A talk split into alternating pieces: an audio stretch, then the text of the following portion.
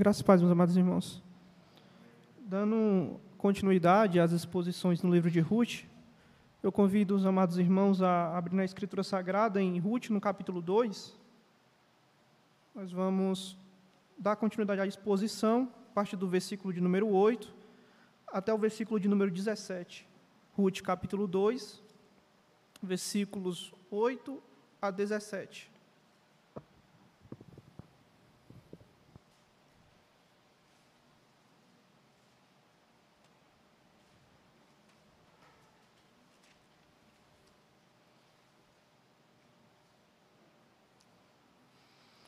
Ruth capítulo 2, versículos 8 a 17. Assim diz o Senhor. Então disse Boaz a Ruth: Não ouves, filha minha? Não vás colher a outro campo, nem tampouco passes daqui. Porém, aqui te ajuntarás com as minhas moças. Os teus olhos estarão atentos no campo que cegarem, e irás após elas. Não dei ordem aos moços que não te toquem, Tendo tu sede, vai aos vasos e bebe dos que os moços tirarem. Então ela caiu sobre o seu rosto e se inclinou à terra e disse-lhe: Porque achei graça em teus olhos, para que faças casos de mim, sendo eu uma estrangeira? E respondeu Boaz e disse-lhe: Bem se me contou quanto fizeste à tua sogra, depois da morte do teu marido, e deixaste a teu pai e a tua mãe e a terra onde nasceste, e vieste para um povo que dantes não conheceste. O Senhor galardoe o teu feito, e seja cumprido o teu galardão do Senhor, Deus de Israel, sob cujas asas te viestes abrigar. E disse ela: Achei eu graça em teus olhos, Senhor meu, pois me consolaste e falaste ao coração da tua serva, não sendo eu nem ainda como uma das tuas criadas. E sendo já hora de comer, disse-lhe Boaz: Achega-te aqui, e come do pão, e molhe o teu bocado no vinagre. E ela se assentou ao lado dos segadores e ele lhe deu do trigo tostado, e comeu e se fartou, e ainda lhe sobejou. E levantando-se ela a colher, Boaz deu ordem aos moços, dizendo: Até entre as gavelas deixai a colher, e não lhe embaraceis, e deixai cair alguns punhados, e deixai-os ficar, para que os colha, e não a repreendais. E esteve ela apanhando naquele campo até a tarde, e debulhou o que apanhou, e foi quase um éfa de cevada. Amém. Meus amados irmãos, nós vimos no sermão anterior, né, no capítulo de número 2, os sete primeiros versos, nós vimos aqui que nos é apresentado pelo autor do texto sagrado, Boaz, este homem que é dito na Escritura que era um parente de Elimeleque. E o que é mais interessante, nós vimos isso no sermão anterior, que apresentar Boaz no início do capítulo de número 2, dando a informação de que ele era parente de Elimeleque, ao fazer isso, o autor queria fazer um contraste entre Boaz e a sua piedade e Elimeleque e a falta da piedade do mesmo.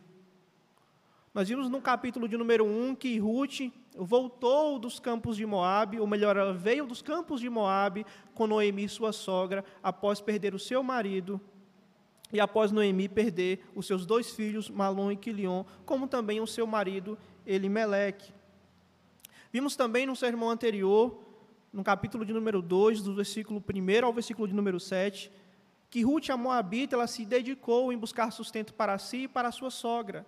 Né? Isso foi contado a ela como a lealdade pactual da parte dela para com a sua sogra. O que nós vimos também no capítulo 1, quando ela resolve sair da sua terra para uma terra que dantes, para o meio do povo que dantes ela não conheceu.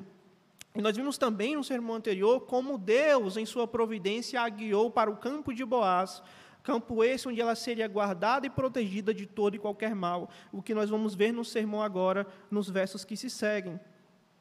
Vamos voltar a nossa atenção ao texto, novamente, dos versículos 8 a 17. Eu gostaria de ler com os amados irmãos os versículos de número 8 e 9. Voltemos a nossa atenção ao texto bíblico. Versículos 8 e 9 diz assim: então disse Boaz a Ruth: Não ouves, filha minha? Não vás colher a outro campo, nem tampouco passes daqui. Porém, aqui te ajuntarás com as minhas moças. Os teus olhos estarão atentos no campo que cegarem, e irás após elas. Não dei ordem aos moços que não te toquem? Tendo tu sede, vai aos vasos e bebe do que os moços tirarem. Ruth foi colocado pela providência, foi colocada, melhor dizendo, pela providência de Deus a rebuscar nos campos de Boaz. Ruth buscava um campo para rebuscar, para que ela pudesse ter o seu sustento e o sustento de sua sogra. E nós vimos que a atitude de Ruth demonstrava de, de fato que ela era uma mulher piedosa. Primeiramente, por ter se unido pactualmente à sua sogra, Noemi, sendo a ela leal, e nós vimos isso nos, nos versículos anteriores que foram expostos aqui, expostos aqui. E não somente por isso, mas a forma como ela, é, ela tratou de buscar o seu sustento para si e para a sua sogra, e as palavras que ela usou e a forma como ela agiu para com o administrador do campo de Boaz. E agora, nos versículos 8 e 9, que nós acabamos de ler, nós lemos que Boaz acabara de chegar aos seus campos. No versículo de número 7, 6 e 7, nós vimos que Ruth, ela trata com o administrador do campo de Boaz, aquele a quem havia sido colocado para ser supervisor daquele campo. E nós vimos também que Boaz, ele chega ao campo e imediatamente ele nota Ruth ali. E ele busca saber com seu administrador quem era aquela moça. E aí ele conta a história de Ruth, ainda que de forma resumida. Olha, era a moça, é a moça moabita que veio com Noemi. Imediatamente Boaz se dirige até Ruth, após o relatório básico e detalhado a respeito de quem Ruth era. Ele se dirige até Ruth e trava aí um diálogo com ela, como nós vimos aqui no versículo de número 8. E o que é mais interessante é que Boaz demonstra para com Ruth algo que na Escritura nós conhecemos, na teologia bíblica, como o amor pactual. E eu explico por que as atitudes de Boaz demonstram amor pactual. Como nós vimos nos sermões anteriores, a história de Ruth ela é o evangelho contado de uma forma típica, de uma forma tipológica. Ruth é prefigurada aqui como a mulher de Provérbios 31, e nós sabemos que a mulher de Provérbios 31 é um tipo da igreja. E Boaz nos apresentado aqui como um tipo de Cristo. Então nós temos o evangelho aqui contado de forma tipológica. O que Boaz vai fazer agora com Ruth, ou o que Boaz vai se dar a conhecer agora a Ruth aqui, nada mais é que a manifestação do amor pactual. E nós vimos, nós estamos vendo desde o do capítulo de número 1, uma relação pactual aí sendo traçada entre os personagens da história. O relacionamento de Ruth com Noemi se dá de forma pactual. E nós vimos isso. Nós vimos que quando, quando Noemi insisti, insistentemente buscou que Ruth deixasse de a seguir, de volta para ajudar, voltasse para a casa de seus pais, para a casa de sua mãe, ficasse no meio do seu povo, voltasse para os seus deuses, e nós vemos que o texto sagrado diz que Ruth se apega a Noemi, demonstrando-se a ela lealdade pactual. Porque vejamos, ela não tinha nenhum motivo, e nós vimos isso, que ela não tinha nenhum motivo para voltar com Noemi. Noemi não tinha mais filhos, para que se pudesse assim cumprir a, a lei do cunhado, nós vimos isso, a lei do resgatador. Noemi não tinha mais filhos, Noemi já tinha uma certa idade, ela não tinha sequer marido, não tinha esperança de conseguir um marido, e como a mesma diz, mesmo que ela tivesse marido aquela noite e concebesse, não seria justo que Ruth esperasse até que aquela criança já chegasse na maioridade para assumir a obrigação de cunhado. Então nós vimos que o apego de Ruth para com Noemi demonstra nada mais nada menos que a lealdade pactual. E nós vimos que a própria Ruth ela evoca sobre si maldições. E que nós vimos que essa é a estrutura do pacto. Há bênçãos, há maldições, há promessas, há as partes envolvidas ali. E Deus é sempre tomado como testemunha. E nós vimos que Ruth roga para si, ou melhor, ela evoca sobre si as maldições, caso ela não volte com Noemi para a terra de Judá. E agora, nesse texto, meus amados irmãos, nesses versos que nós lemos aqui, nós vemos agora que Boaz vai fará, se fará demonstrar, por assim dizer, ou melhor, ele demonstrará a Ruth o amor pactual. E nós vamos ver a estrutura de que, de fato, o que é este amor pactual que Boaz demonstra com Ruth. E mais uma vez, e peço que os irmãos tenham isso em mente. O que está acontecendo aqui, meus amados irmãos, além de ser um fato histórico, é claro, né, mas nós devemos ter em mente que o que está sendo contado aqui é a relação tipológica entre Cristo e sua igreja. O que Boaz vai fazer aqui agora com Ruth nada mais é a demonstração do amor pactual, o mesmo amor que Cristo tem para com a sua igreja, para com o seu povo. Leamos novamente os versículos 8 e 9.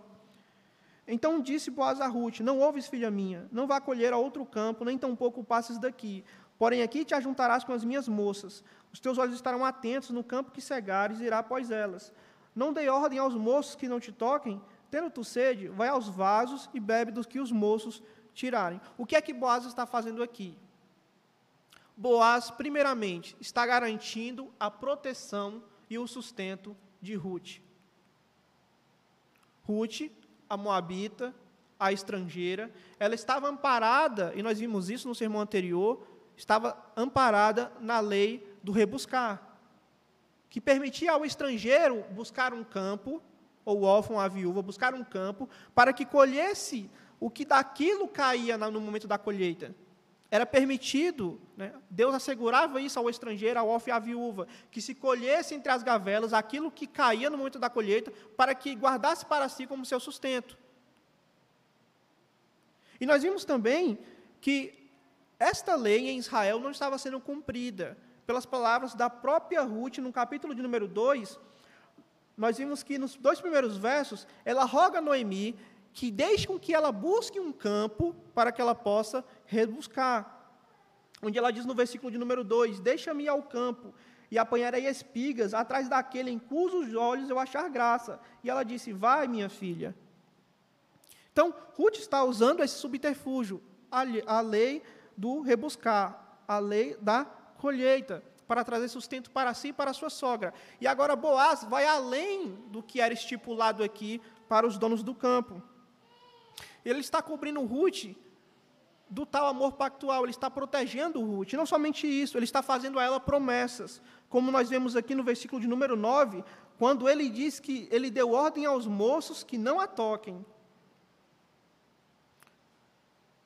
Ruth, uma mulher estrangeira, sendo mulher, não podendo trabalhar em outros trabalhos, em outros trabalhos mais formais, tendo apenas a lei da colheita, ou melhor, a lei do rebuscar, como seu único amparo, buscou o campo de um estranho, a quem ela não conhecia, porque ela não sabia que Boaz era parente de Elimelec, isso não, é, isso não é falado pelo próprio autor do texto, mas ela não sabia, ele vai se dar a conhecer posteriormente a ela. Deus a guia até esse campo, tudo podia acontecer com Ruth ali. Mas nós vemos que Deus a guia para o campo do seu parente, ou melhor, do parente do seu marido, aquele que seria seu resgatador. E não somente isso, Deus é tão maravilhoso que demonstra a ela o amor pactual para com Ruth, a Moabita, no momento em que Boaz faz a ela promessas. E a primeira promessa é essa. E essa é uma característica do amor pactual. O amor pactual, ele faz promessas. Ele faz promessas. E não somente ele faz promessas, mas o amor pactual, ele é gracioso. Ele, e a graça do amor pactual se demonstra na proteção. Boaz diz no versículo de número 9 que deu ordem aos moços que não toquem em Ruth. Boaz estava protegendo. Lembre-se, ele não tinha nenhuma obrigação de fazer isso. A única obrigação pela lei de Deus que Boaz deveria fazer era permitir que Ruth, sendo estrangeira, rebuscasse no seu campo. Mas Boaz vai além. Ele não somente permite com que ela continue a rebuscar, e nós vamos ver isso aqui, o quanto além ele vai, demonstrando assim o amor pactual para com Ruth, mas a promete que ela não seria tocada. E aí nós não devemos nos enganar, meus amados irmãos, que o tocar aqui, como algumas traduções erroneamente trazem, que era apenas o molestar em termos de palavras. Ou mesmo o molestar apenas em termos, é, em termos é, apenas falados. Né? Uma palavra, ou um xingamento, algo do tipo. Mas o que Boaz está dizendo aqui é que ele deu ordem aos moços para que não, não a molestem de forma sexual. É isso que o hebraico diz. É por isso que uma boa tradução seria: não te molestes. Ao meio da revista corrigida traz aqui não te toquem, o que aproxima-se um pouco do sentido original. Mas uma, uma tradução que chegaria mais próxima à palavra que é o termo hebraico seria não te molestes. Boaz está garantindo a segurança de Ruth. Porque imagine uma mulher estrangeira, sozinha em um campo, repleta de estranhos ao seu redor, qual era o amparo que ela teria? Era uma mulher estrangeira. E pior, era uma mulher moabita. E nós devemos lembrar que os moabitas não eram benquistos em Israel, por aquilo que eles fizeram com o povo de Israel quando o povo de Israel peregrinava pelo deserto da terra da promessa. Devemos lembrar que Moabe recusou dar pão e água para Israel quando eles passavam pelos termos de Moabe. E não somente isso, o rei de Moabe aluga Balaão para amaldiçoar o povo. Ou seja, Moab estava em, em franca oposição a Israel. Moab estava em franca oposição a Deus. E Ruth, sendo uma moabita, estava em Israel, em uma época, né, como diz o capítulo 1 de Ruth, em uma época não muito boa para se estar em Israel, num período dos juízes. E nós vimos que no período dos juízes não havia rei em Israel, e o texto diz repetidas vezes que não havia rei em Israel, e cada um fazia o que achava melhor, ou melhor, cada um fazia o que era bem aos seus próprios olhos. Então essa mulher estava em perigo. Ela estava em sérios perigos. E aí se demonstra o amor pactual. Boaz a cobre de promessas e proteção.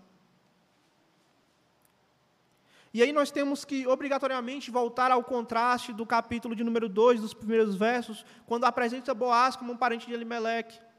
Diferentemente de Elimeleque, Boaz protege. Elimeleque, ele busca sustento em uma terra estranha, em uma terra alheia, em uma terra onde o Deus de Israel não era sequer mencionado. E aí nós vimos as consequências do pecado de Elimeleque. Morre Elimeleque, morre Malon e Quilion. E como diz a própria Noemi, ela saiu cheia e voltou vazia. E é claro, Boaz é a antítese de tudo isso. Boaz protege. Boaz demonstra aqui o amor pactual, este amor que é um amor gracioso. A preocupação de Boaz, sabendo que Ruth era uma mulher estrangeira, uma moabita, ele busca proteção sobre ela. Boaz conhecia as dificuldades de uma mulher estrangeira. Devemos lembrar, ele era parente de Raabe. Boaz descendeu de Raabe. Então ele sabia as dificuldades de uma mulher estrangeira na terra da promessa. Então ele busca imediatamente guardar Ruth de qualquer problema. Nós vimos que esse é o amor pactual. É o amor que protege. É o amor que busca resguardar o próximo. É o amor que protege mesmo a despeito das perdas. Boaz não está preocupado aqui com a sua colheita em primeiro plano. Ele não está preocupado se Ruth vai cumprir ou não a lei do rebuscar. Se ele vai além do que a lei diz. Não, Boaz está preocupado com a integridade física de Ruth. Então, a primeira aplicação, meus amados, o amor pactual é um amor protetor. Ele demonstra a graça de Deus por meio da proteção. Ele busca proteger aquele que não pode proteger a si mesmo. Que proteção Ruth poderia garantir para si mesmo sendo uma mulher estrangeira? Nenhuma. Mas Boaz faz questão de protegê-la. Boaz protege uma estranha. E esse é o amor pactual. Lembremos da nossa própria história, quando, quando éramos estrangeiros, sem Deus no mundo. E como Cristo nos protege. Como Cristo nos protegeu, nos protege e nos protegerá de nós mesmos, do mundo e do diabo. de modo que nós somos guardados da ira do porvir.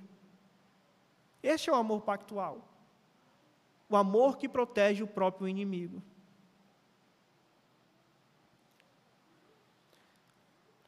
Como eu falei no começo do sermão, Boaz aqui é um tipo de Cristo. Boaz aqui é um tipo de Cristo. Vamos voltar na Escritura, em Juízes, no capítulo de número 21, o último capítulo do livro de Juízes. No último versículo, versículo de número 25.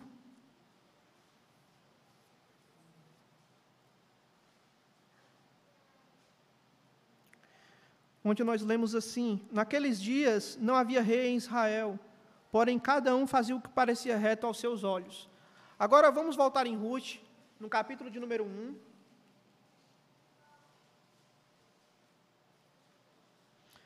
Vamos ler os três primeiros versos. Sucedeu que, nos dias em que os juízes julgavam, houve uma fome na terra, pelo que um homem de Belém de Judá saiu a peregrinar nos campos de Moabe, ele e sua mulher e seus dois filhos. E era o nome deste homem Elimeleque, e o nome de sua mulher Noemi, e os nomes de seus dois filhos Malom e Quilion, efrateus de Belém de Judá, e vieram aos campos de Moabe e ficaram ali. O livro de Juízes termina: não havia rei em Israel. Ponto. Capítulo 1 de Ruth começa que um certo homem de Belém de Judá chamado quê? Elimeleque. Elimeleque, é a, o nome Elimeleque é a junção de duas palavras hebraicas, Eli e Malak. Malak é rei e ele é Deus. Deus é meu rei. E nós vimos que Elimeleque age de forma totalmente oposta. O nome de Elimeleque diz: Deus é meu rei, mas ele vive como se fosse rei de si mesmo. E agora no capítulo 2 nós somos apresentados a Boaz. Boaz que é parente de quem? De Elimeleque. Olha o contraste vivo aqui. Elimeleque viveu de forma como se Deus não fosse o seu rei. Ele não protegeu a sua esposa. Ele não protegeu os seus filhos. Boaz não. Boaz protege Ruth. E, consequentemente, está protegendo Noemi. Porque Ruth era o único meio de Noemi conseguir o seu sustento. Noemi já tinha uma certa idade, nós vimos isso no texto. Então, Ruth era a única maneira de Noemi conseguir o seu sustento. É por isso que Boaz é um tipo de Cristo. E é por isso que a história de Ruth, ela demonstra de forma tipológica o evangelho aqui. E nós vemos que Ruth, ou melhor, Boaz está cobrindo Ruth do amor pactual. Então, quem é Boaz aqui nessa narrativa? Boaz é um tipo de Cristo. Boaz aponta para o fato de que Cristo é rei e que ele cuida do seu povo. Assim como Boaz está cuidando de Noemi aqui, que é um tipo da igreja, Cristo cuida do seu povo. É por isso que a história de Noemi é o evangelho contado de forma tipológica. Que nós vemos aqui o amor de Cristo demonstrado para com seu povo. Nós temos aqui Boaz representando Cristo. Nós temos aqui, Noemi, nós temos aqui Ruth representando a igreja. Nós temos a relação pactual que há entre os dois, entre Cristo e sua noiva, entre Cristo e sua igreja, entre Boaz e Ruth. Então, este é o amor pactual. É o amor que se doa, é o amor que protege, é o amor que guarda, é o amor que faz promessas. Versículo de número 10.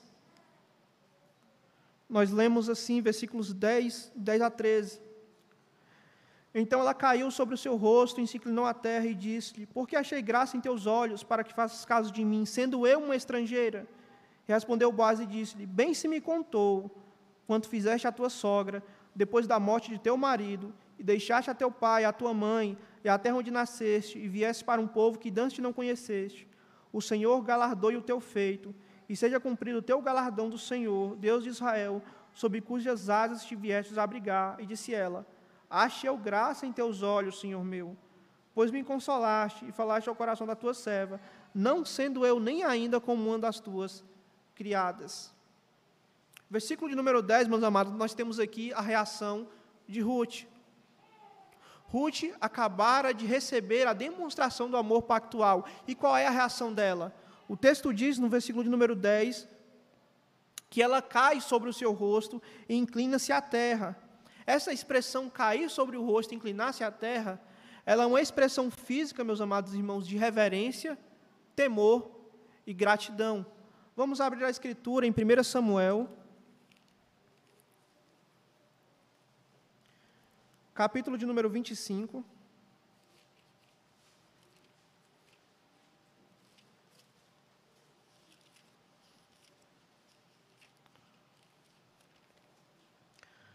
Versículo de número 23, 1 Samuel, capítulo 25, versículo 23.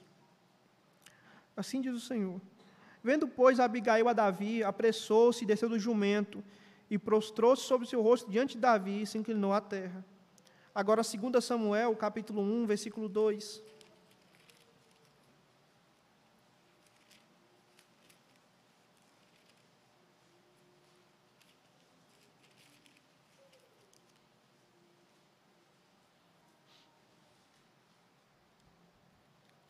Sucedeu ao terceiro dia que um homem veio do arraial de Saul com as vestes rotas e com terra sobre a cabeça. E sucedeu que, chegando ele a Davi, se lançou no chão e se inclinou. Agora, 2 Samuel, capítulo 19, versículo 28.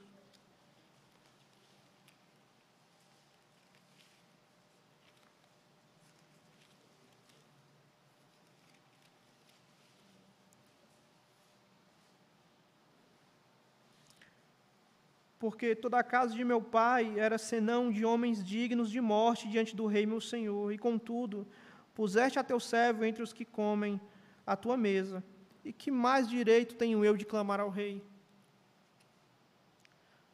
Nessas três referências que nós lemos aqui, nós temos que a, a expressão completa, do, o significado da expressão completa do que Ruth está fazendo aqui.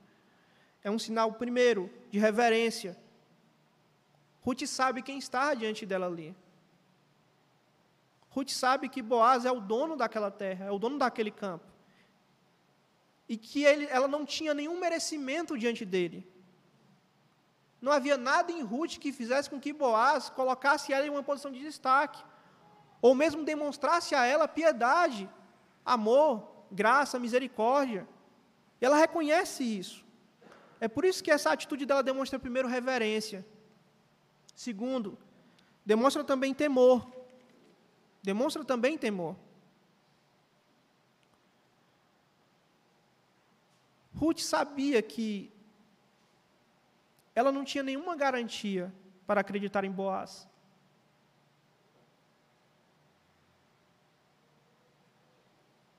Ela era uma mulher estrangeira, moabita, no meio do povo de Israel. Ela jamais vira aquele homem. Que garantia ela tinha? E por último, express, essa expressão, essa expressão física do que Ruth faz em recebimento ao amor pactual, é um, por fim uma expressão de gratidão. Uma expressão de gratidão. Nós vimos aqui no versículo de número 10, quando ela, quando ela cai sobre o seu rosto, inclina à terra e, e pergunta: Por que achei graça em teus olhos, para que faças caso de mim, sendo eu uma estrangeira? Ruth sabe.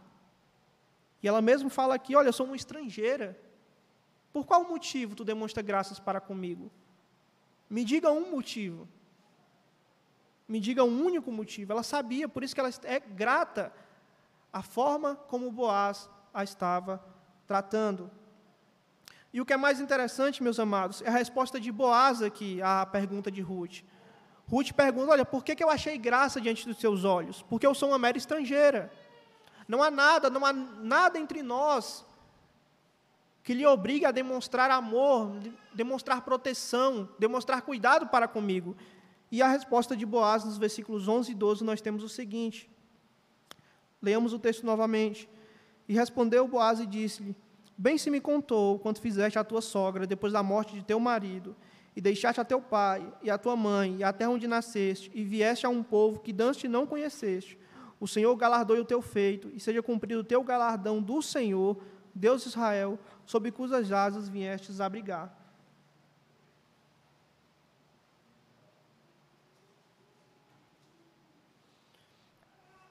Nesses dois versos, meus amados irmãos, da resposta de Boaz, nós devemos destacar aqui alguns pontos. O primeiro ponto aqui, e eu espero que os amados entendam o que eu vou falar aqui, Boaz descreve a história de Ruth em termos abraâmicos. Como assim? Boaz está fazendo aqui uma comparação entre a história de Ruth e a história de Abraão. A estrutura é a mesma. Ele diz aqui no versículo de número 11: Bem se me contou quanto fizeste a tua sogra depois da morte de teu marido. E aí vem a estrutura abraâmica: Deixaste teu pai e a tua mãe e a terra onde nasceste, e vieste a um povo que dantes não conheceste. Vamos abrir a escritura em Gênesis, no capítulo 12, versículo de número 1.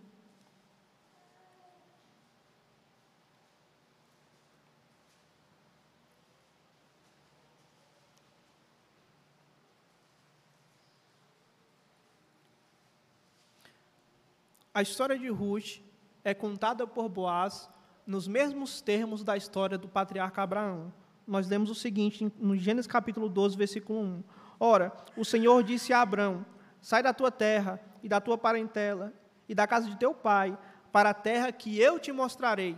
Agora voltando ao versículo 11 lá do capítulo 12 de Ruth, Boaz diz: Olha, deixaste a teu pai e tua mãe, a terra onde nasceste, e vieste para um povo que Dante não conheceste a estrutura é a mesma. Boaz está comparando a história de Ruth à história de Abraão. E o que fica claro aqui no decorrer da narrativa é que este não é o único comparativo. É por isso que eu disse que Ruth recapitula, em um sentido estrito, a história de Abraão. E os irmãos devem estar familiarizados com a doutrina da recapitulação. Doutrina essa cunhada pelos pais da igreja. E nós vemos isso em toda a Escritura. Por exemplo, lá no Evangelho, quando o autor evangélico diz: Do Egito chamei meu filho, falando a respeito do profeta Oséias. E Oséias está falando de Israel que saiu do Egito, mas o evangelista diz: Não, isso é Cristo. Vem cá, é Cristo ou Israel? São os dois. Essa é a beleza da recapitulação. Cristo recapitula a história de Israel. Só que, diferentemente de Israel, Cristo é obediente. Israel peregrinou no deserto por 40 anos, Cristo fica no deserto 40 dias e ele obedece. E, esse, e essa recapitulação está constante nas Escrituras Sagradas. Ruth está recapitulando aqui, em um certo sentido, a história de Abraão. E é por isso que Boaz, muito lindamente aqui, conta a história de Ruth de forma abraâmica. Olha, Ruth, eu fiquei sabendo o que tu fez à tua sogra. Até aí tudo bem. Boaz está destacando a lealdade pactual de Ruth para com Noemi. Nós vimos isso no capítulo de número 1. Mas Boaz vai além. Boaz diz o seguinte: Olha, quando fizeste a tua sogra, depois da morte do teu marido, e deixaste a teu pai, a tua mãe, a terra onde nasceste, e vieste para um povo que antes não conheceste. É o que faz Abraão.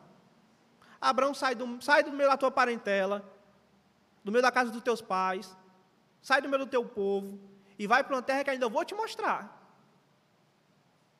Ruth faz a mesma coisa. E aí que está a beleza da história de Ruth. Ruth está recapitulando a história do patriarca Abraão.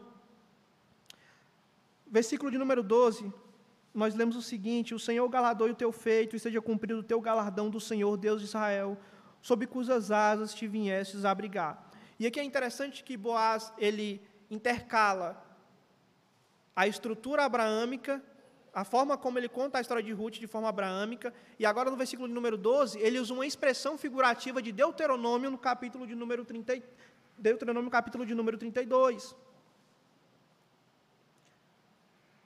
O que Boaz está fazendo aqui? E aí, mais um indicativo de que Boaz é um tipo de Cristo. Boaz está rogando sobre Ruth bênçãos. Lembra da estrutura pactual? Bênçãos, maldições, promessas, as partes que fazem, que tomam ali consigo esse conserto, este pacto. E aí Boaz descreve primeiro a história de Ruth em termos abraâmicos, e agora ele roga sobre ele que sobre ela, perdão, que o Senhor a galardoe, que ela receba o galardão do Senhor. E é interessante que Boaz usa a mesma expressão de Deuteronômio 32. Vamos abrir a escritura para que eu possa provar isso. Deuteronômio capítulo 32.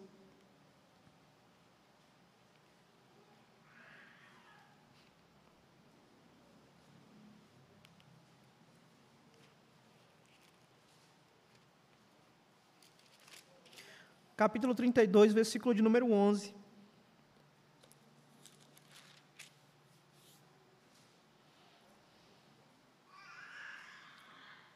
Assim diz o Senhor: como a águia desperta o seu ninho, se move sobre os seus filhos, estende as suas asas, toma-os e os leva sobre as suas asas. O que é que Boaz está dizendo aqui? Olha, Ruth, tu deixou os teus pais, tu deixou a tua terra, tu deixou os teus deuses e vieste para uma terra estranha, para um povo que tu não conheceu antes, para quê? Para se abrigar debaixo das asas do Altíssimo. É a mesma estrutura de Deuteronômio 32. O povo deveria se abrigar debaixo das asas do seu Senhor. Ruth faz isso. Ruth faz isso. E é por isso, o que é mais interessante na bênção de Boaz é isso. Boaz vai intercalando entre as promessas de Deus para o seu povo na lei, em Deuteronômio 32, com uma a estrutura pactual já existente na lei de Deus. É por isso que ele fala aqui: o Senhor galardoe o teu feito, e seja cumprido o teu galardão do Senhor Deus de Israel, sob cujas asas te viestes abrigar. O Senhor galardoe o teu feito. Boaz sabia o quão belo, o quão belo foi a atitude de Ruth em deixar a sua terra. E não somente belo, mas especialmente uma ação de fé, assim como foi a ação de Abraão. Assim como foi na história de Abraão. Ele sai da sua terra, do meio dos seus parentes, no meio da sua parentela, no meio do seu povo, e vai para uma terra que ele sequer conhecia. Assim também é Ruth. Assim também é Ruth. Versículo de número 13. Disse ela: Achei graça em teus olhos, Senhor meu, pois me consolaste e falaste ao coração da tua serva, nem sendo eu nem ainda como uma das tuas criadas. Essa expressão, achei graça em teus olhos, ela, a tradução não ficou muito boa. Explico não é que Ruth está desejando que, ah, que eu ache graça. Ela já tinha acabado de achar graça. Ela, ela tinha acabado de ser agraciada. Ó, oh, Ruth, tu pode ficar aqui, eu vou te proteger. Ela tinha acabado de receber graça. Então, o que é que Ruth está falando aqui? Ruth está falando o seguinte: olha, que eu continue a receber a graça que você tem me dispensado. Boaz, essa graça esse, esse tratamento gracioso que você está tendo para comigo, que eu continue a recebê-lo. É isso que Ruth está dizendo. Ache eu graça deveria ser traduzido, olha, que eu continue achando favor, ou que eu continue achando graça. Porque Ruth sabia, Ruth já havia sido agraciada. Esse é o desejo de Ruth. O desejo de Ruth é que ela continue recebendo graça da parte de Boaz. Esse é o pedido de Ruth aqui no versículo de número 13. E ela diz também, falaste ao coração da tua serva. Essa é uma expressão interessante, ela aparece também lá em Juízes, no capítulo 19, no versículo 3, naquele episódio do, do levita e a sua concubina. Quando ele busca, ele vai à casa do pai da concubina para poder convencê-la a voltar consigo. E a expressão que é usada lá é essa, falar, ela fala, falar o coração dela. E Boaz falou o coração de Ruth. Vê como é interessante. Boaz sabe das, das, das, das ânsias do coração daquela estrangeira. Ele sabe das suas dificuldades. É por isso que a forma como Boaz a trata aqui, a coloca em uma posição onde somente a humildade seria uma resposta possível. E é por isso que Ruth começa no versículo 13. Achei graça em teus olhos, Senhor meu, pois me consolaste e falaste ao coração da tua serva, nem sendo eu ainda como uma das tuas criadas. Ruth tinha a plena consciência, meus amados, de que Boaz não era obrigado a nada para com ela. Ruth sequer era uma criada de Boaz para que ele manifestasse a graça que ele está manifestando aqui a ela. É por isso que ela fala: Eu nem sou ainda como uma das tuas criadas. Eu nem sou ainda como das tuas servas. Por que tu está fazendo isso comigo? Continua fazendo, a, continua fazendo da forma como tu estás fazendo, continua fazendo isso comigo. Continue achando eu graça diante dos teus olhos. A única resposta possível a forma como Boaz tratara Ruth era essa da própria Ruth. Era aquela que ela já vinha andando, no versículo de número 10, quando ela cai sobre o seu rosto. Ela se curva até o chão. E agora ela coloca isso em palavras. Ela quer continuar achando graça diante de Boaz. Ela quer que Boaz continue a estender o seu favor sobre ela. Ela quer que Boaz continue a consolar o seu coração, como fez aqui. E ela sabe que Boaz não era obrigado a fazê-lo. E esse é o amor pactual, meus amados. É o mesmo amor de Cristo para com sua igreja. Cristo não é obrigado a nada. Cristo não era obrigado a descer do seu trono, a encarnar, a sofrer, a padecer, a ser humilhado, a sofrer as mais altas injustiças por amor do seu povo. Ele não era obrigado a fazer isso. Mas, como diz João capítulo 3, versículo 16: Deus amou o mundo de tal maneira que deu o seu único filho, para que todo aquele que crer não pereça, mas tenha a vida eterna. E esse é o amor pactual. É o amor que não olha para si. É o amor que não busca os próprios desejos, mas busca o bem-estar daquele que se ama. Cristo fez isso porque ama o seu povo. Boaz fez isso porque amou Ruth, sendo ela uma mera estrangeira. E aqui está a beleza do amor, do verdadeiro amor, do amor pactual.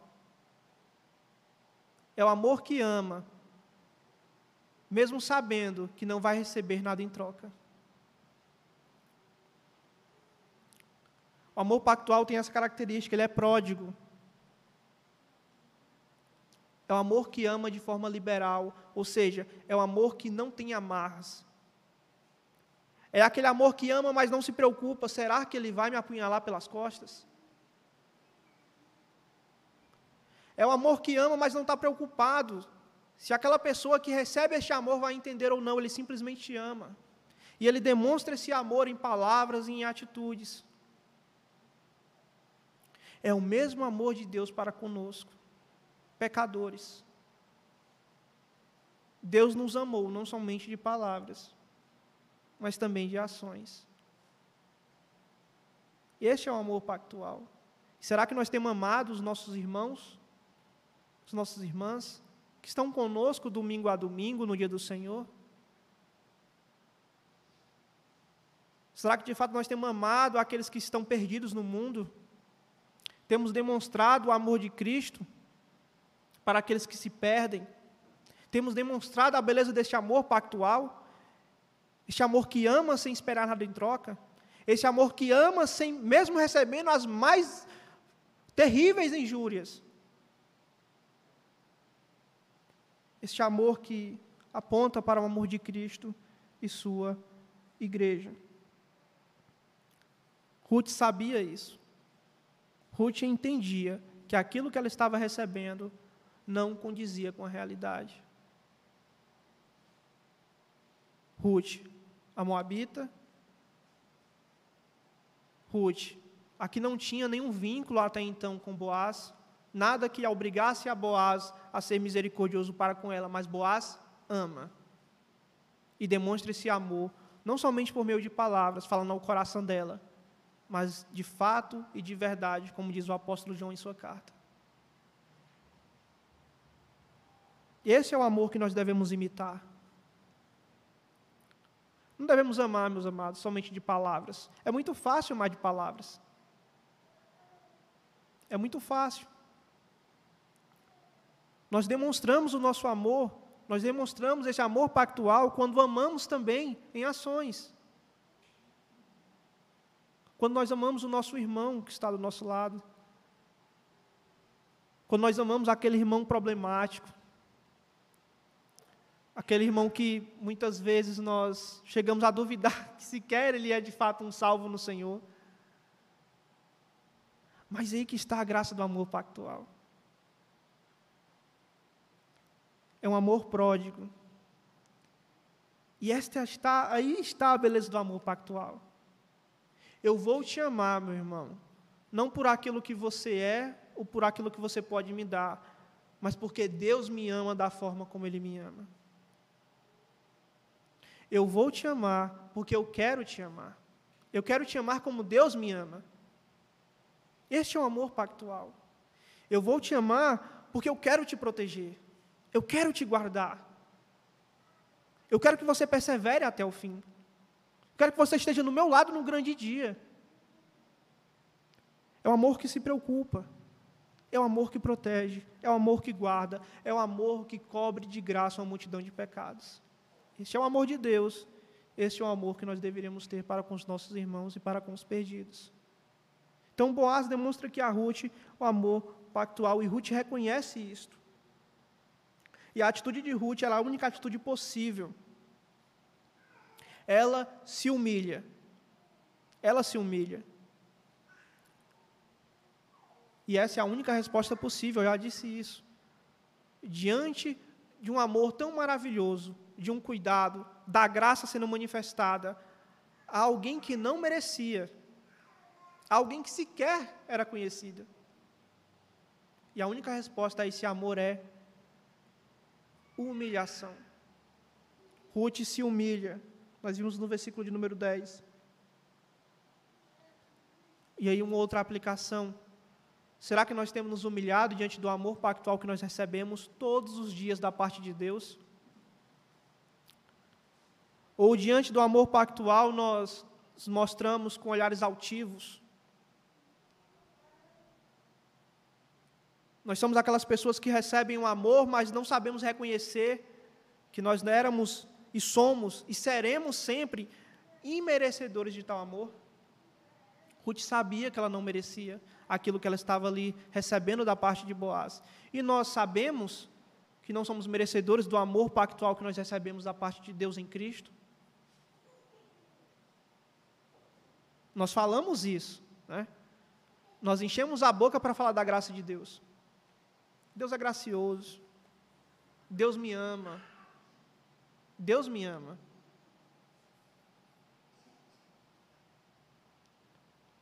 Mas na hora de demonstrarmos este, este, esta gratidão, esta verdade em nossa vida, por meio de boas obras, nós simplesmente agimos com soberba, com orgulho, agimos com indiferença, isso, infelizmente, tem adentrado em nossas igrejas.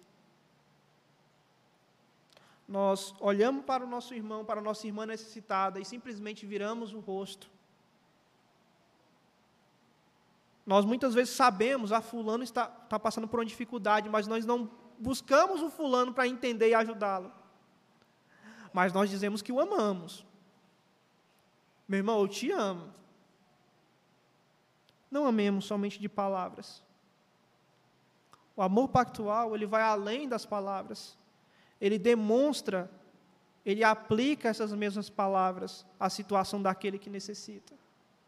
E eu não estou falando aqui apenas em termos financeiros. Hoje pela manhã nós vimos a exposição do seminário Alex, 2 Coríntios capítulo 9, que tratou exclusivamente da questão financeira, embora ele tenha repetido várias vezes que não se tratava apenas da questão financeira. Mas é uma coisa bem comum em nossas igrejas. Os nossos pobres não são amparados. Mas nós dizemos que amamos.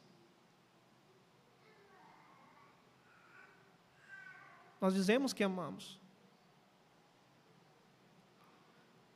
Quantas pessoas há no nosso meio, aqui, na nossa igreja, não vou falar de outros cantos, nossa igreja, nosso contexto, que necessitam, e nós sequer buscamos saber como eles se encontram.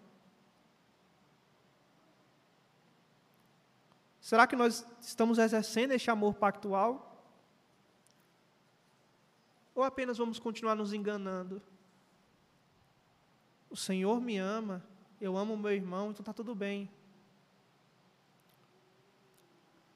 O amor pactual, meus amados, ele não, ele não fica apenas nas palavras, ele demonstra de fato que ele ama.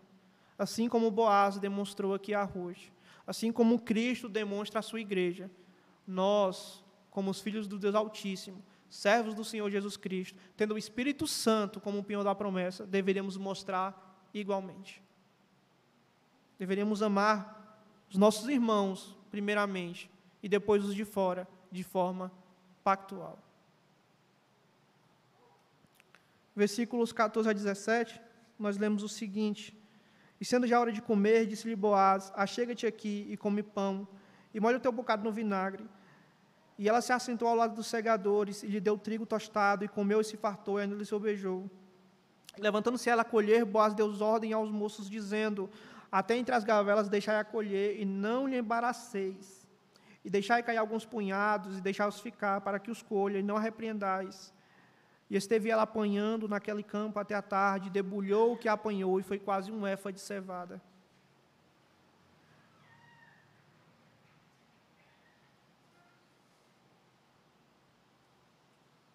Versículo de número 14. Nós temos aqui que Ruth recebe aqui a demonstração do amor pactual de Boaz para com ela. E ela passa ali a trabalhar, ela passa a ficar ali, é o que o texto diz, só que chegando a hora de comer, o versículo número 14 é bem enfático, olha, sendo já hora de comer, disse-lhe Boaz, mais uma vez, Boaz está demonstrando aqui amor pactual para com Ruth. Vejamos aqui, ele diz: Achega-te aqui e come do pão e molha do teu bocado no vinagre. Ela se assentou ao lado dos segadores, lhe deu trigo tostado e comeu e se fartou e lhe se beijou. Nos versículos 11 e 12, nós vimos que Boaz descreve a história de Ruth em termos abraâmicos. E aí, nós vimos que a história de Ruth é a recapitulação da história de Boaz. Ou, a história de Ruth é a recapitulação da história de Abraão, perdão. E mais uma vez aqui, nós temos que olhar para a história de Abraão e olhar para a história de Ruth. E fazemos aí o paralelo. Fazemos aí a comparação. Ruth está recapitulando a história de Abraão. Tenha isso em mente. Ruth está recapitulando a história de Abraão. E agora Ruth é chamado para a mesa com Boaz e os seus segadores, onde tem o que? Pão e vinho. O texto diz vinagre, não é? Só que o termo aqui no hebraico para vinagre é o vinho azedo. O vinho, quando ele já um certo tempo, ele azedava e aí era usado como bebida. No Oriente Médio é usado até hoje assim. Você tem um vinho azedo se mistura com um pouco de óleo e é usado para se tomar por uma questão de ser refrescante. Então, nós temos aqui pão e vinho. Pão e vinho. E Ruth está recapitulando a história de Abraão. Da mesma forma como Abraão sai da sua terra, da sua parentela, e vai para uma terra que ele ainda iria conhecer, que Deus ainda iria lhe mostrar, Ruth faz a mesma coisa. E da mesma forma como Abraão participa, por assim dizer, de uma refeição onde há pão e vinho, Ruth também da mesma forma. Vamos abrir a escritura em Gênesis capítulo 14. Gênesis 14.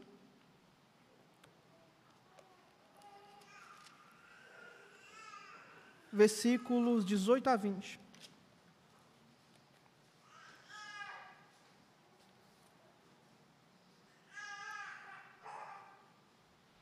Gênesis 14, versículos 18 a 20, assim diz o Senhor.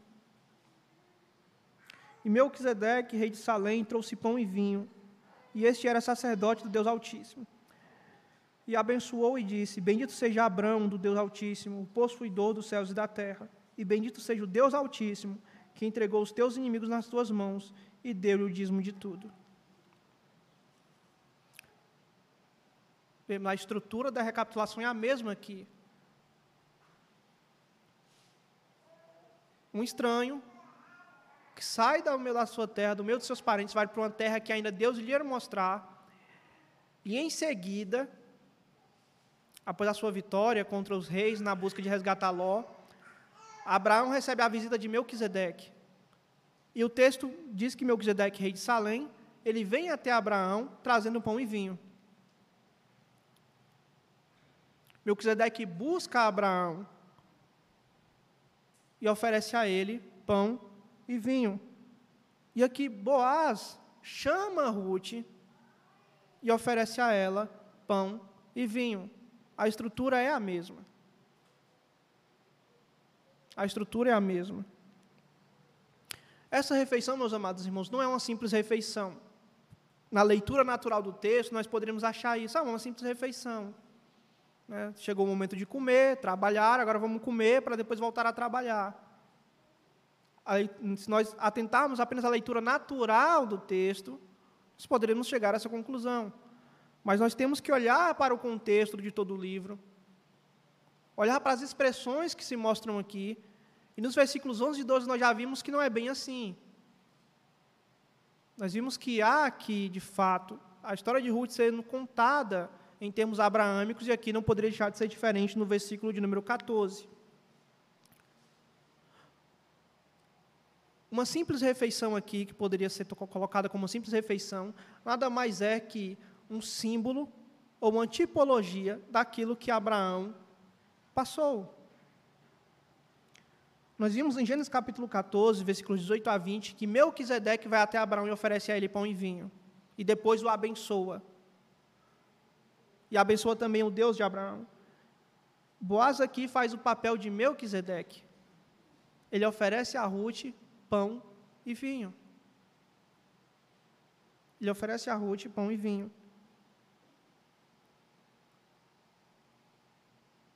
Mais uma vez, devemos nos lembrar que Ruth é um tipo da igreja, Boaz é um tipo de Cristo.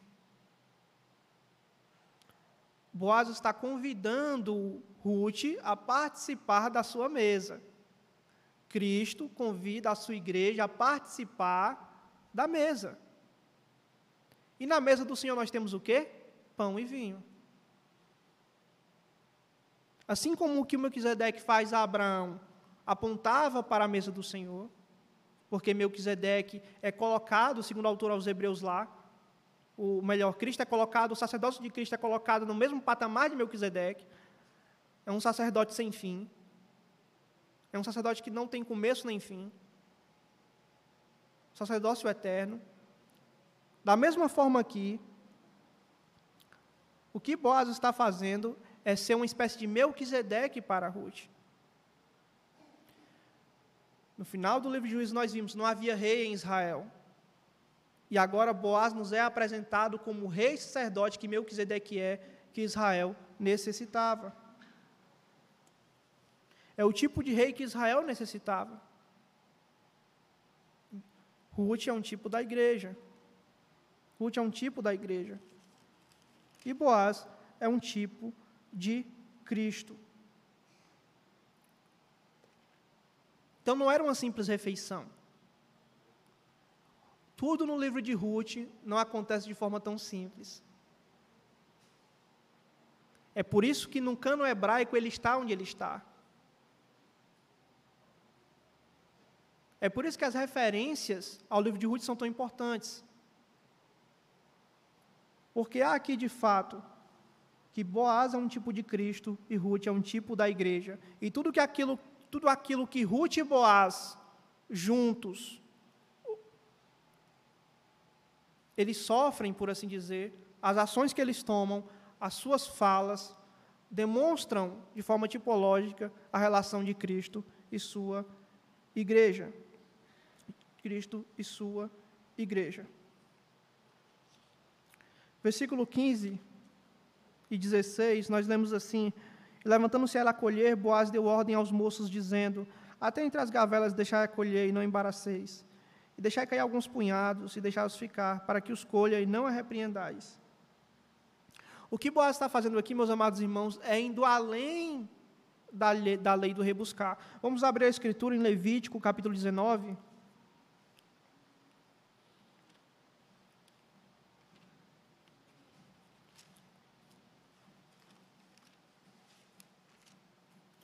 Levítico, capítulo de número 19, versículos 9 e 10.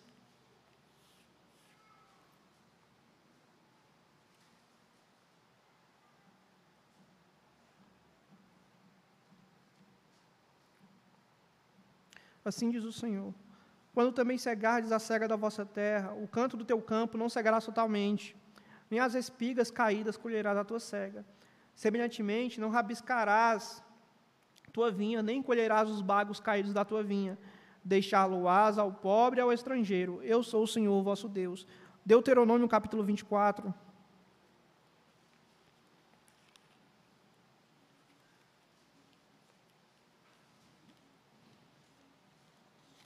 Versículos 19 a 22, Deuteronômio 24, versículos 19 a 22. Quando no teu campo cegares a tua cega e esqueceres uma gavela no campo, não tornará a tomá-la. Para o estrangeiro, para o órfão, para a viúva será, para que o Senhor teu Deus te abençoe em toda a obra das tuas mãos. Quando sacudires a tua oliveira, não tornarás atrás de ti a sacudir os ramos. Para o estrangeiro, para o órfão a viúva será. Quando vindimares a tua vinha, não tornarás atrás de ti a rebuscá-la. Para o estrangeiro, para o órfão e para a viúva será o restante. Lembrar-te-ás de que foste servo na terra do Egito, pelo que te ordeno que faças isso. Boaz vai além do que a lei de Deus estipulava. O que é que Boaz diz, versículo 15? Ele, olha, deixa ela colher entre as gavelas. Ou seja, a ideia é o seguinte: enquanto as mulheres estavam ali colhendo, ela estava atrás. Não foi isso que Boaz falou? Para, para Ruth ir após as suas moças, como nós lemos aqui no, no versículo de número 8 e versículo de número 9. Então, enquanto as moças iam colhendo, Ruth estava atrás, o que caía era de Ruth. É o que a lei estipulava. Boaz vai além. Boaz vai além. Até entre as gavelas. Ou seja, até entre as gavelas deixar as Não é o que caiu, é o que está lá. Mas a lei diz que era o que sobrou. Era o que foi colhido e ficou. Era o que caiu. Esse pertence ao estrangeiro, o órfão a viúva. O Boaz diz: não. Deixa ela colher até entre as gavelas. Deixa ela colher. Não é rebuscar o que caiu.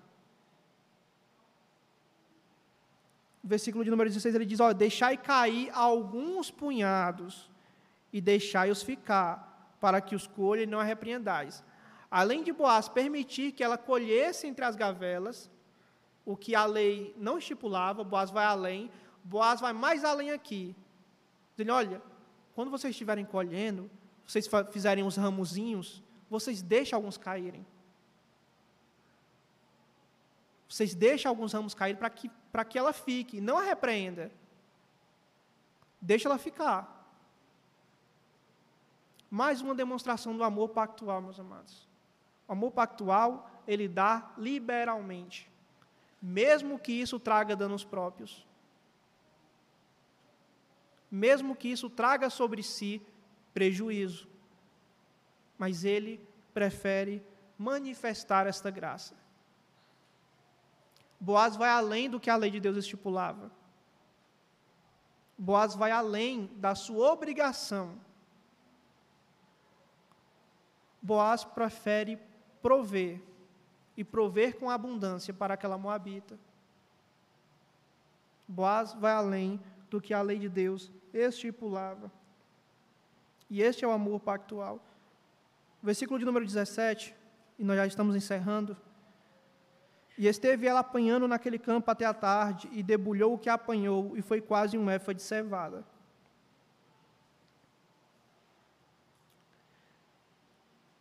No versículo de número 7 do capítulo 2, nós lemos que Ruth pede ao encarregado ali do campo de Boaz para que ela possa colher as espigas e ajuntá-la entre as gavelas após os segadores. Boaz diz: Olha, deixa ela colher entre as gavelas.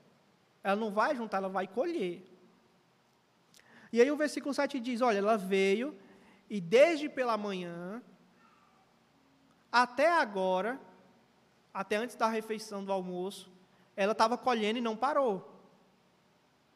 E aí Ruth para para comer e continua trabalhando. E o texto diz que ela ficou ela ficou até o final da colheita. Deixar aqui alguns punhados para que não repreenda, versículo 17. Naquele campo, ela, ela, estando ela apanhando naquele campo até a tarde, ela começou de manhã cedo e foi parar de tarde, trabalhando. Trabalhando. E o que é mais interessante aqui no versículo 17 é a quantidade do que ela colheu. E não o simples fato dela trabalhar até tarde, o que já é uma coisa muito impressionante, mas a quantidade que ela colheu. O texto diz que ela colheu quase um efa de cevada. Um efa de cevada é mais ou menos 20 litros. 20 litros. O que seria impossível dela colher se ela apenas estivesse rebuscando. Seria impossível Ruth colher 20 litros de cereal apenas rebuscando, apenas pegando o que sobrou. mas diante da graça manifestada a ela, ela consegue o suficiente para si e para a sua sogra. Vê, no, no, capítulo de número 2, versículos 1 e 2, esse era o intuito de Ruth. Conseguir sustento para si e para a sua sogra. E agora ela vai voltar para a sua casa com aquela quantidade além do que ela precisava. 20 litros de cereal seria mais do que suficiente para ela e para a sua sogra. Alguém que estava em extremas dificuldades, agora foi amparada. Olha a demonstração do amor pactual. Ele provê de forma abundante a quem precisa. O amor pactual, ele não provê apenas de forma mínima, ele provê de forma abundante aquele que realmente precisa. Ele ama de tal modo que a sua única preocupação é prover de forma que aquela pessoa tenha as suas necessidades sanadas. O amor pactual ele vai além da necessidade. Ele provê além do que aquela pessoa necessita. Este é o amor pactual. E por fim, meus amados, gostaria de fazer algumas aplicações. Da mesma forma como Boaz demonstra o amor pactual para com Ruth aqui, Cristo demonstra este amor pactual para conosco. Cristo nos ama a despeito do nosso merecimento, e aí está a graça dele nisso. Cristo cuida de nós a despeito da nossa desobediência. Cristo provê abundantemente para nós a despeito da nossa infidelidade. A única preocupação de Cristo é amar o seu povo, protegê-lo e guardá-lo. E essa deveria ser a nossa única preocupação: amar o nosso irmão, amar aqueles que se perdem, demonstrar esse amor pactual, o mesmo amor que Deus demonstra para comigo e para você, todos os dias. Que Deus nos ajude, meus amados, e que nos abençoe, e que possamos viver demonstrando esse amor pactual de uns para com os outros Primeiro para com os da fé e depois para com os de fora. Que Deus nos abençoe. Só lhe deu glória. Vamos orar? Bendito Deus Santo e Eterno Pai, nós te louvamos e em nome de Cristo Jesus também te bendizemos. Te agradecemos, ó Deus, por tua palavra. Mais uma vez te pedimos perdão pelos nossos pecados, te pedimos perdão, pois não temos vivido da forma como o Senhor tem prescrito em tua santa lei. Somos quebradores do pacto, mas o Senhor é tão misericordioso que, como um Pai amoroso, o Senhor nos guia pela mão, aponta os nossos erros, trata conosco dos nossos pecados, nos corrige e nos guarda e nos livra de nós mesmos, do mundo e do diabo. Obrigado, Senhor, por tamanha dádiva e misericórdia.